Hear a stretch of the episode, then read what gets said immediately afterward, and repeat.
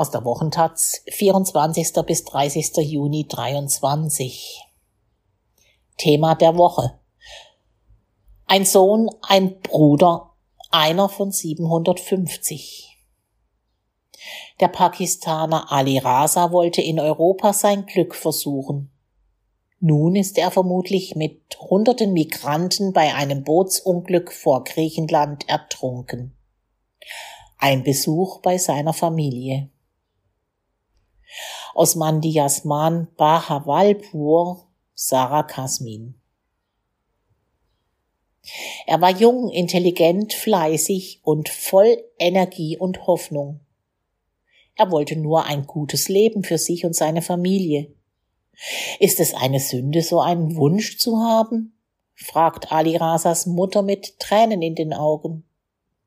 Mein Sohn hat sich so angestrengt, um gute Noten zu bekommen. Er hat immer bis spät abends gelernt und nach der Universität noch Nachhilfe gegeben, um sich sein Studium zu finanzieren. Er hat nach seinem Abschluss auf einen guten Job gehofft, um seine Familie aus der Armut zu holen. Ali Rasa stammt aus der Kleinstadt Mandi Yasman Bahawalpur im Süden der Provinz Punjab, rund 100 Kilometer südlich von Multan. Die Gegend ist für ihren Obst- und Gemüseanbau bekannt. Rasa hatte ein Mathematikstudium erfolgreich abgeschlossen und war im Alter von 26 Jahren einer von mutmaßlich hunderten Migranten und Flüchtlingen, die in der Nacht vom 13. auf den 14. Juni mit einem Fischkutter in griechischen Gewässern vor Pylos ertrunken sind. An Bord waren Menschen aus Ägypten, Syrien, Afghanistan, Pakistan und Palästina, als der Kutter rund 45 Seemeilen südwestlich der Halbinsel Peloponnes unterging. Das Schiff hatte den Hafen von Tobruk in Libyen am 9. Juni mit Ziel Italien verlassen. Laut einer gemeinsamen Erklärung der Internationalen Organisation für Migration IOM und des UN-Flüchtlingshilfswerks UNHCR waren auf dem Schiff rund 750 Menschen, darunter Frauen und Kinder. Zwar gibt es keine genauen Angaben, doch lokale Medien in Pakistan behaupten, dass 300 bis 400 Pakistaner an Bord gewesen seien. Warum hat eine so große Zahl von Pakistanern überhaupt verzweifelt versucht, ihr Land zu verlassen? Warum waren sie sogar bereit, dafür ihr Leben zu riskieren? Trotz seines Universitätsabschlusses bekam Reza keinen guten Job. Er hat sich auf viele staatliche Stellen beworben, sich auf Auswahltests und Vorstellungsgespräche vorbereitet doch alles war vergeblich, erzählt Ali Muhammad, Rasas Bruder. Dabei war er nicht ungeeignet, aber das korrupte System verwehrte ihm den Erfolg. Als er einen Test und das Vorstellungsgespräch für eine staatliche Stelle bestanden hatte, sollte er plötzlich eine hohe Summe zahlen, um auch wirklich den Arbeitsvertrag zu bekommen, erzählt er. Rasas, so grimmig wie hilflos dreinschauender Bruder, betreibt einen kleinen Obststand auf dem lokalen Markt. Rasa war der jüngste von insgesamt drei Geschwistern, zwei Brüdern und einer Schwester. Sein Vater starb, als Rasa gerade zehn Jahre alt war, erklärt seine weinende Mutter. Ich arbeitete als Haushaltshilfe in der Nachbarschaft, um meine Kinder großzuziehen. Rasa war unsere einzige Hoffnung. Wir haben jetzt nichts mehr. Nachdem er einige Jobs bei Privatfirmen in den Nachbarstädten hatte, zog Rasa letztes Jahr nach Karachi. Von der südlichen Wirtschaftsmetropole erhoffte er sich größere Chancen. Doch dort musste er oft den Job wechseln und kam auch nur auf Gehälter von 25.000 bis 30.000 Rupien. Etwa 80 bis 100 Euro. Das Geld reichte nicht einmal für seine eigenen Ausgaben für Unterkunft, Essen und Transport. Wie sollte er davon noch für seine Familie aufkommen? fragt Rasas Bruder. Freunde in Karachi erzählten ihm dann vom illegalen Weg nach Europa und dass er dort viel mehr verdienen könne. Selbst wenn er gelegentlich nur 500 Euro schicke, würde das reichen, um seiner Familie in Pakistan ein gutes Leben zu ermöglichen.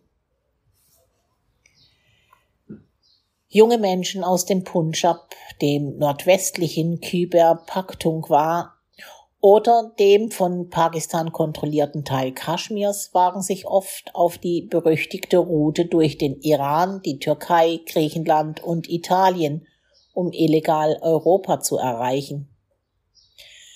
Korruption, politische Unruhen, Wirtschaftskrisen, fehlende Jobmöglichkeiten und wachsende Hoffnungslosigkeit zwingen die Menschen, ihr Leben für eine bessere Zukunft ihrer Kinder und Familien zu riskieren. Berichte von Freunden und Verwandten in Pakistans sozialen Medien zeigen, dass Rasas Schicksal kein Einzelfall ist. Es sind viele College- und Universitätsabsolventen, die jetzt mutmaßlich mit ihm im Mittelmeer ertrunken sind. Er war sehr klug, sehr höflich und mit Leidenschaft bei der Sache. Es bricht mir das Herz, dass ein so strahlender Stern ein so schlimmes Schicksal erlitten hat, sagt Shahid Salem. Er war Rasas Professor an der Universität in Bahawalpur. In diesem Land herrscht kein Gesetz. Den Armen wird das Leid aufgezwungen. Auch Rasas Arbeitgeber beuteten ihn aus, indem sie ihm nur ein geringes Gehalt zahlten, berichtet seine Mutter. Manchmal bekam er es erst nach Monaten ausgezahlt. Er sei von diesem System enttäuscht gewesen und habe dann die Geschichten von Menschen geglaubt, die es angeblich erfolgreich nach Europa geschafft hätten. Er wurde einer regelrechten Gehirnwäsche unterzogen und glaubte, dass dies der einfachste Weg nach Europa sei. Wir haben unseren kleinen Acker verkauft und die Mitgift der Frau seines Bruders und den Goldschmuck. Dazu haben wir noch einen Kredit aufgenommen, um die 2,5 Millionen Rupien, 8000 Euro, für diese Reise zu bezahlen. Pakistans Premierminister Shehbaz Sharif hat in Reaktion auf das Unglück inzwischen angeordnet, gegen Menschenhändler vorzugehen. 14 Personen wurden bereits festgenommen. Doch in den sozialen Medien nennen Menschenrechtsaktivisten das nur die Spitze des Eisbergs.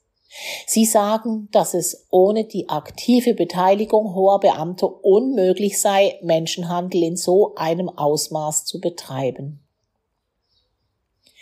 Rasas Mutter macht auch die Grenzpolitik der EU-Länder mitverantwortlich. Niemand verlässt gern sein Heimatland und verbringt sein Leben in der Fremde. Die Länder des Westens sollten verstehen, was wir in unserem Land durchmachen. Sie sollten uns in dieser Zeit helfen und nicht ihre Grenzen schließen und uns in dieser Armut zurück und sterben lassen, sagt sie. Anders als Ali Reza ist dem Pakistaner Anwar Shah die illegale Migration nach Europa gelungen. Er berichtet von den Schrecken seiner Reise, wie er Monate in Iran, Libyen und Italien verbrachte, wo er raues Wetter ertrug, wenig bis gar nichts zu essen hatte und auf der Straße übernachten musste. Selbst wenn es gelingt, Europa illegal zu erreichen, ist das Leben hier nicht einfacher. Es gebe große Herausforderungen, wie etwa Sprachprobleme, fehlende Qualifikationen und die mühsame und langwierige Beschaffung legaler Papiere. Viele Migranten nehmen für ihre Reise Kredite auf, sodass ihre Familien erste Überweisungen erwarten, sobald sie dort angekommen sind. Doch wegen der genannten Schwierigkeiten in Europa könnten Migranten die Erwartungen nicht erfüllen, was sie oft in schwere Depressionen stürze, meint Anwar Shah.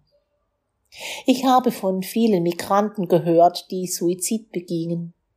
Zuletzt erfuhr ich von einem in Deutschland, der sich selbst getötet haben soll. Andere Migranten werden kriminell und viele Menschen verbringen Jahre in Asylzentren und warten auf ihre Anerkennung als Flüchtlinge. Griechenlands Behörden haben inzwischen ihre Such- und Rettungsaktion beendet und alle Vermissten für tot erklärt. Unter den 104 Überlebenden sollen sich zwölf pakistanische Männer befinden. Rasas Familie hat keine Nachricht erhalten, dass er unter den Überlebenden sei. Trotzdem wartet seine Mutter auf ein Wunder. Vielleicht wurde er von jemand anderem gerettet und nach einiger Zeit meldet er sich und sagt uns, dass es ihm gut geht. Sie versucht, ihre Tränen zurückzuhalten und hoffnungsvoll zu klingen. Übersetzung aus dem Englischen Sven Hansen. Das Bootsunglück vom 14. Juni. Das Unglück. Am 14. Juni ist vor der Küste Griechenlands ein Fischkutter gesunken, auf dem rund 750 Menschen waren. Gerettet wurden nur 104, alles Männer. 78 Leichen wurden geborgen. Die geschätzt rund 500 weiteren Passagiere sind mit dem Kutter gesunken. Es dürfte damit das schwerste Unglück mit Flüchtlingsbooten im Mittelmeer sein. Die Route. Der Fischkutter war in der Hafenstadt Tobruk gestartet. Sie liegt im Osten Libyens nahe der Grenze zu Ägypten und damit auf der Route vieler Migranten, die aus Asien oder afrikanischen Staaten über das Nildelta versuchen, nach Europa zu gelangen. Von Tobruk aus erreichte der Kutter die Zone des Mittelmeers, in dem Griechenland für die Seenotrettung zuständig ist. Die Küstenwache. Nach offizieller Darstellung der griechischen Behörden hatte die Küstenwache den Menschen an Bord Hilfe angeboten. Die hätten das jedoch abgelehnt, weil sie weiter nach Italien fahren wollten.